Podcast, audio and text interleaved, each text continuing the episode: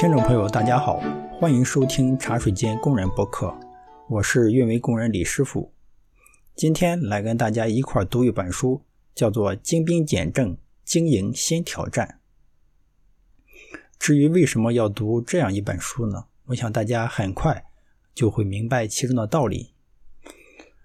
首先呢，我就来啊这个读一下这本书的前言，相信大家就会明白这本书的含义。当前日本经济陷入了前所未有的困境中，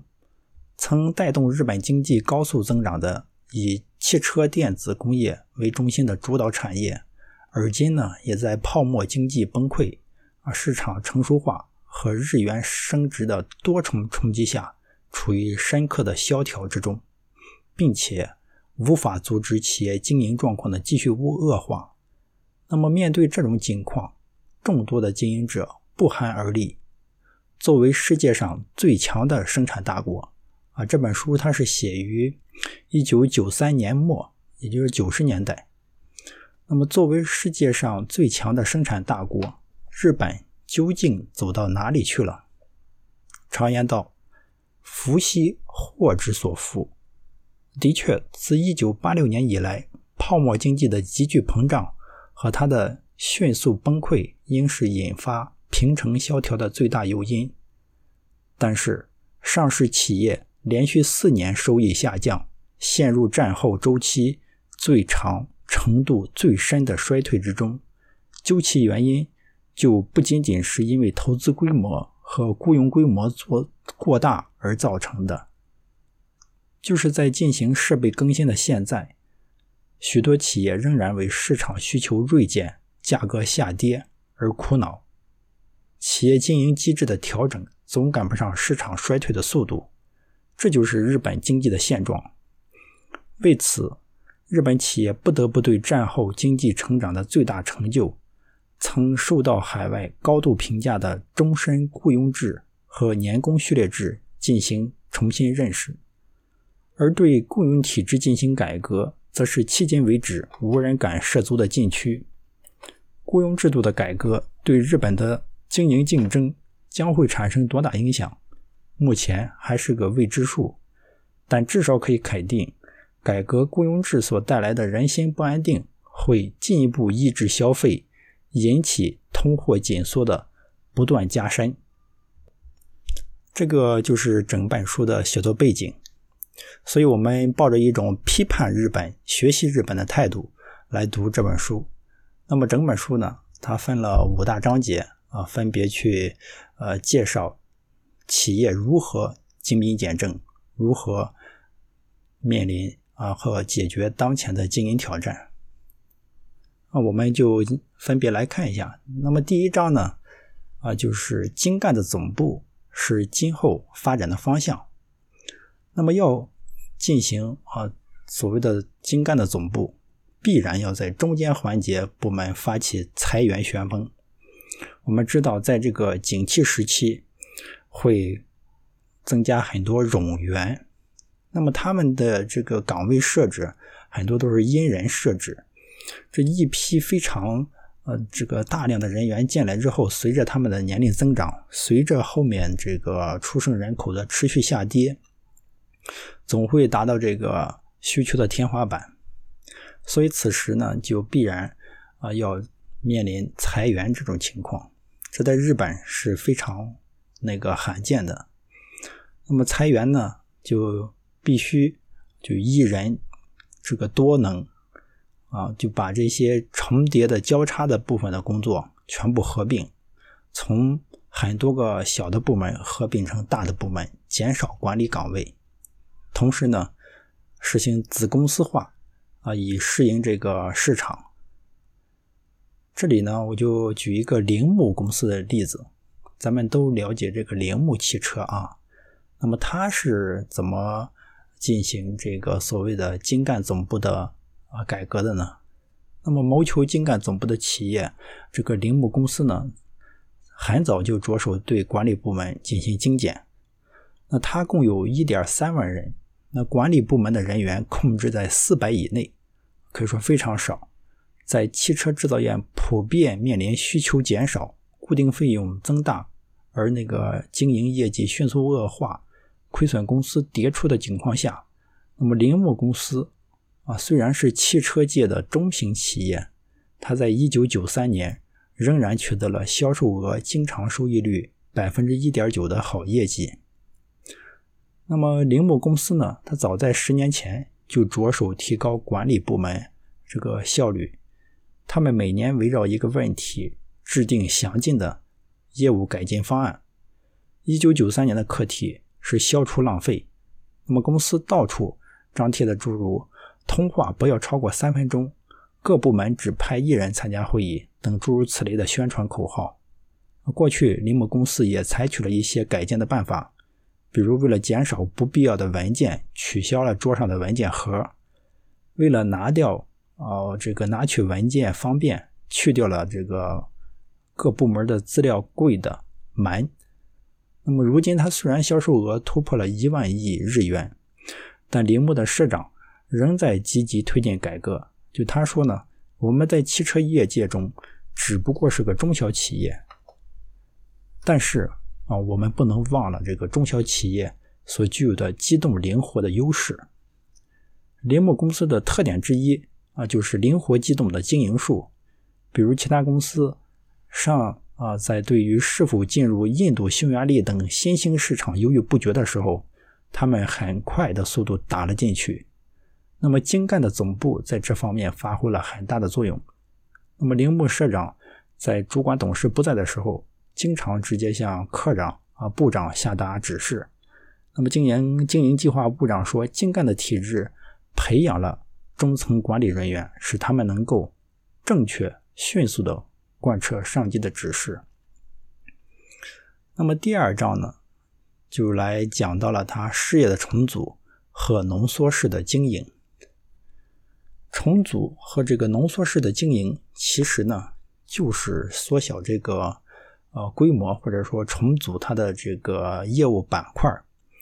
以前啊，可能是这个大领导指导二领导，二领导指导三领导，三领导指导处长，处长指导团队主管，团队主管指导小组长，小组长指导那个呃骨干成员，骨干成员再到什么什么，就是十几级的机这个体制机制。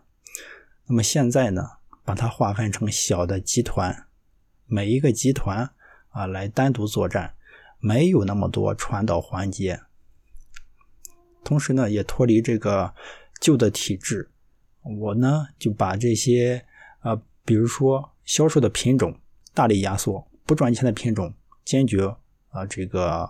呃砍掉，减少这个销售费用，减少商品种类过多的这种情况。同时呢，这个削减了品种，也减少了退货。但但是在这个过程中，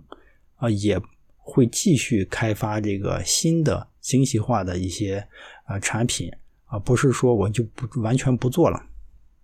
这里呢，就来举一个兴业兴亚电工的这个例子。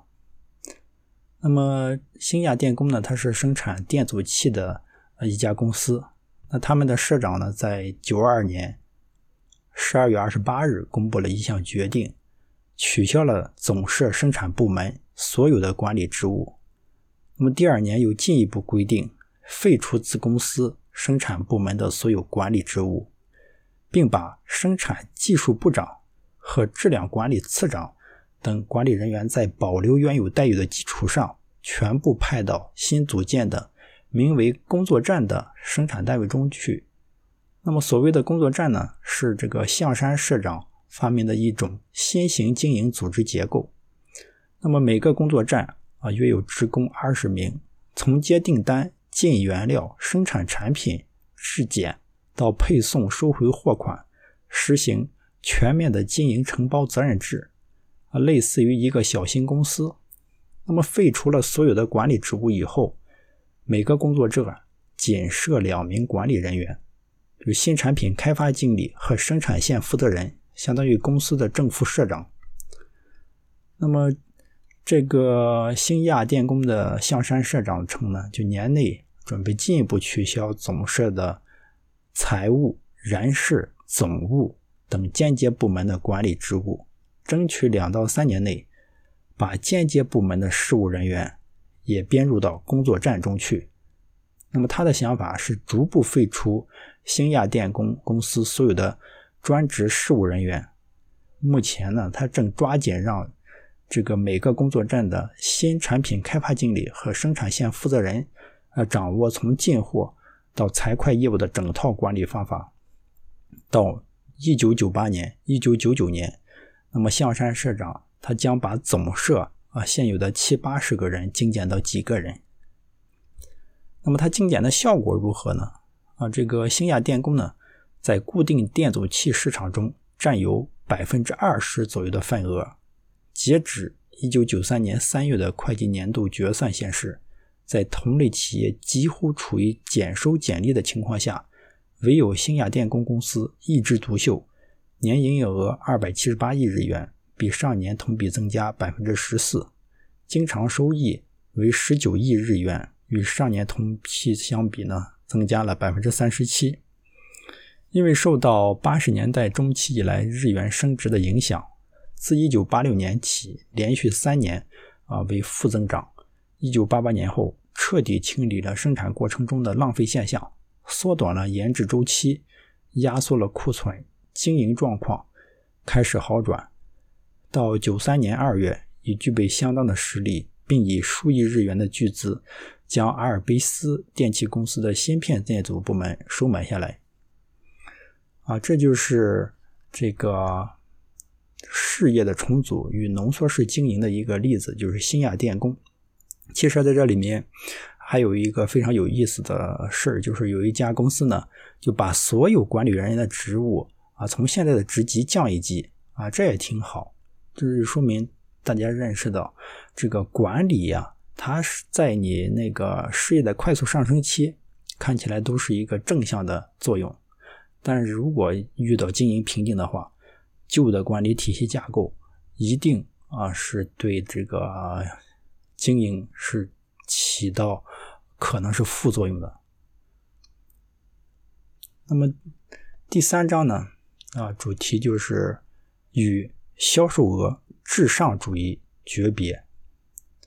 我们知道，我们每次做年度预算或者做什么十十几几计划的时候，都会写到啊，公司今年啊，这个这个实现什么什么多少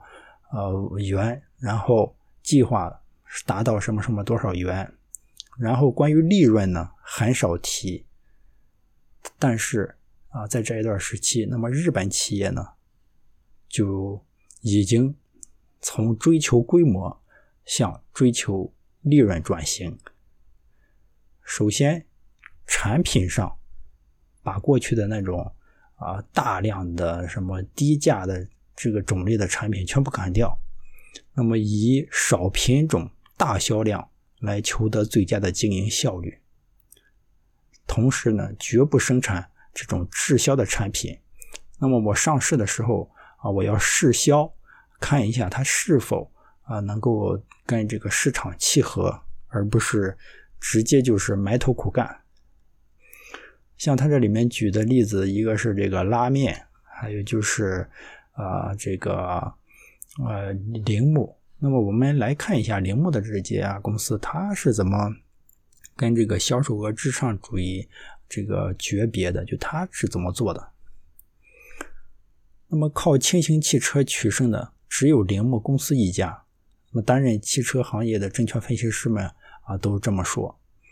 因为除了居首位的铃木公司以外啊，像这个富士重工业、三菱汽车工业、本田技研公司等公司呢，它也生产轻型汽车，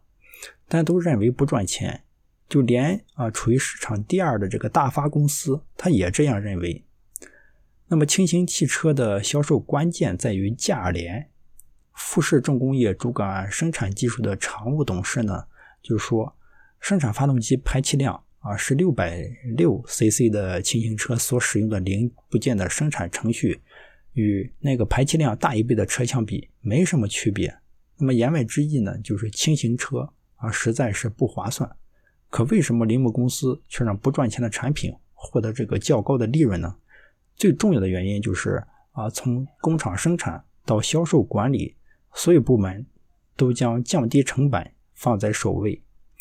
从结论来看，似乎道理极为简单，但重要的是铃木公司的彻底性。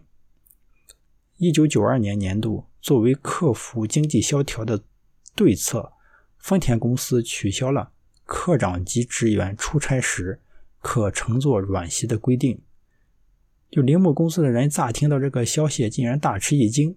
他惊的不是经丰田公司的吝啬，而是丰田公司的科长们过去一直都是乘坐软席车这件事儿。那么铃木公司除了社长之外，任何人出差从不坐软席。不仅如此，公司职员出差时使用的火车票也是特殊车票啊，比如从公司所在地滨松乘坐新干线列车去东京出差，都到总务部领取滨松到静冈、静冈到小田园、小田园至东京这三个区间的多次票，因为购三段票要比直达的。这个票呢，节省三百日元。那这种做法在铃木公司司空见惯。为了削减这个经费支出，铃木公司率先取消了这个接待小姐。办公室的每盏荧光灯都系着这个拉线开关，啊，以便做到人走灯熄。我们，为了减少文件柜的数量，科长们使用的办公桌只有一个可放文具的小抽屉，公用的文件柜。也拆掉了拉门，为的就是避免书籍死藏不用。公司建立了提案制度，欢迎员工对改善工厂的生产现场、压缩管理门管理部门的经费出主意、提建议，从上到下彻底的贯彻多余的钱一分也不花的精神。另外呢，就是该公司在一九九三年度的经营计划中提出了。更小、更轻、更少的口号，小自然指缩小成本投入，而轻和小则只为实现小而采取的方法。所谓的轻，并不是苗条化等抽象的概念，而是具体指公司设备的轻型化。他们将搬运汽车零件的工具，或吊装组装中的汽车或部件的吊车设备进行改造，使之更加轻便，达到。既提高功效又节电的双重目的，具体就是通过仔细钻研，将吊车上做平衡用的配重去掉，又把搬运设备的管口直径改小。通过这样的改革呢，使全厂现有设备的总重量减少五百五百吨。负责生产管理的这个董事就说：“我们生产的是轻型汽车，所以搬运工具的耐用性只要满足需求就可以了。”设备放置不用本身就是浪费。另外呢，它也是提倡这个产品的模块化，多种产品的零部件通用化，减少这种特殊的零部件，为这个大规模的生产啊降低成本，这个这个寻找各种的解决办法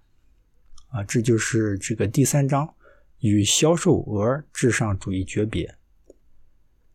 那么第四章呢，就是向全球型经营的挑战。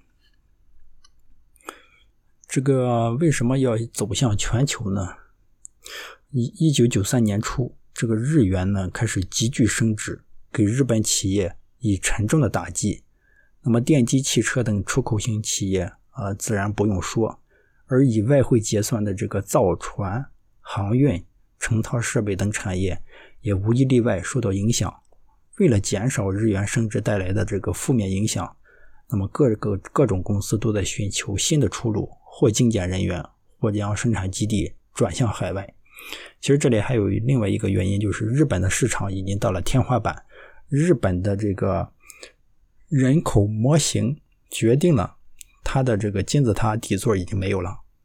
必须就是向全球这个经营。那么在向全球经营的过程中嘛，啊，一定会遇到文化上的问题、制度上的问题、经验上的问题，各种坑都会踩。这里呢，就举一个例子啊，他这里呢，我认为一个比较典型的例子叫做确立消费地生产体制，也就是说，在哪里，那个你的市场在哪里，你的生产就在哪里。努力培养本地的这个零部件企业，说白了，其实就是技术的转移吧。呃，美国夏普公司呢是夏普在美国的经营公司。那么，一九七九年创立以来，从业人员有九百二十人，主要生产这个普及型的微波炉。那么，它一九九二年的产量呢，占美国微波炉市场的百分之二十二点八。我们可以看到啊，日本在它的巅峰时刻啊，它在全球主要市场的占比以及产品种类和覆盖度上，其实是远超中国的。多了不说，高出第二位的美国通用电气公司和第三位的松下电器产业公司近两倍。给公司生产的这个二十到二十九英寸的彩色电视机占美国市场销量的第三位。那么九三年呢，微波炉和彩电的这个总产量呢超过一千万台，呃，经营始终保持了盈利的好势头。那么夏普强化在美国生产的做法啊，是该公司一贯追求将海外生产基地当地化思考的一个具体反应。一九七九年，在美国夏普公司成立之初。负责海外业务的夏普公司副社长啊，曾就生产当地化的思考思想啊做过如下说明：生产企业的产品只有受到当地消费者的欢迎，才能繁荣兴盛。一旦扎下根，就应呃以一名当地优秀企业市民的身份去工作，追求生产的当地化，继承了这个夏普创始人倡导的这个经营理念。不仅如此。那么，强化在美生产基地的另一个重要原因是，该公司清楚地意识到，如不在美实行与消费地直接连接式的生产体制，将来就难以抓住这个世界上最大的市场。由于欧洲、北美分别推进了欧共体和北美自由贸易区等区域一体化进程，因此呢，利用人工费较低的东盟各国国各国进行生产，然后。向欧美市场出口的做法啊，将不能长期持久下去，而且今后欧美市场将迎来这个多媒体、数字电视啊、有的有线电视的成长时期。尽管那个希望培育一个长期稳定的市场，但如果按过去的这个做法，把在海外生产的产品这个暴风骤雨的这个倾泻出口，到头来就只会遭到市场的排斥。实际上已经听到对产品倾销的这个诉讼之声了。就在欧洲呢，有不少企业指控从亚洲进口的彩色电视机是贸易倾销，啊，就连续要求这个日本企业出席听证会，并且呢，有可能刻意这个倾销税。为此呢，夏普和三洋电机迅速做出反应，决定停止停止向他这个出售来自什么东南亚生产的这个彩电。要想呢。建立跟当地较好的协调制度，关键就生产出能在当地扎根的产品，而一味的寻求啊寻找汇率有利啊或劳动力价格低低廉地区的做法，最终也不可能实现在消费地生产的理念。其实这里呢，也是现在贸易保护主义的一个缩影。我们如何在当前全球化啊以及地方保护主义碰撞的时代啊进行全球化的这个贸易？实际上，夏普为我们提供了一个呃案例。最后一章就是讲到面向二十一世纪的经营革新。我们虽然就是看到日本啊，它克服了啊九十年代的这个危机，甚至呢在二十世纪已经有一个小幅的增长。那么，面对面向二十一世纪，应该如何做呢？那么这个日本人啊，他也是做了不少的思考。一个就是说啊，逐年攀升的这个人事费用，就人的成本越来越高。再就是公司的这种大企业病这种现象，根本上的原因呢，其实它还是在比较日本的这个雇佣体制和它的这个企业组织如何讲勤发懒，提倡能力主义，如何。啊，这个削减管理成本，减少官僚主义，同时呢，就把这些排水管式的部长，哎，这个词特别形象，排水管，那就是个转发器。那转发器其实反而严肃了，延缓了这个这个这个这个消息的传达，对吧？这这样的管理干部啊，怎么把他排除掉？另外呢，就是对比了美国这个可以说是解雇发达的国家，如何实现员工的流动，如何在企业经营困难的时候，或者说经济不景气的时候，啊，把这个员工啊这个培养成才，输送到企业上，啊，这都是一个啊未来探讨的话题。那么，比起这个变革呢，就日本人认为啊，安定啊非常重要。大多数人呢，既在反思这个永久雇佣制，同时呢，也也在提倡安定才是这个呃企业经营的这个这个本分吧。好，以上呢就是关于这本书的一个解读。欢迎大家收听今天的茶水间工人博客，咱们下期再见。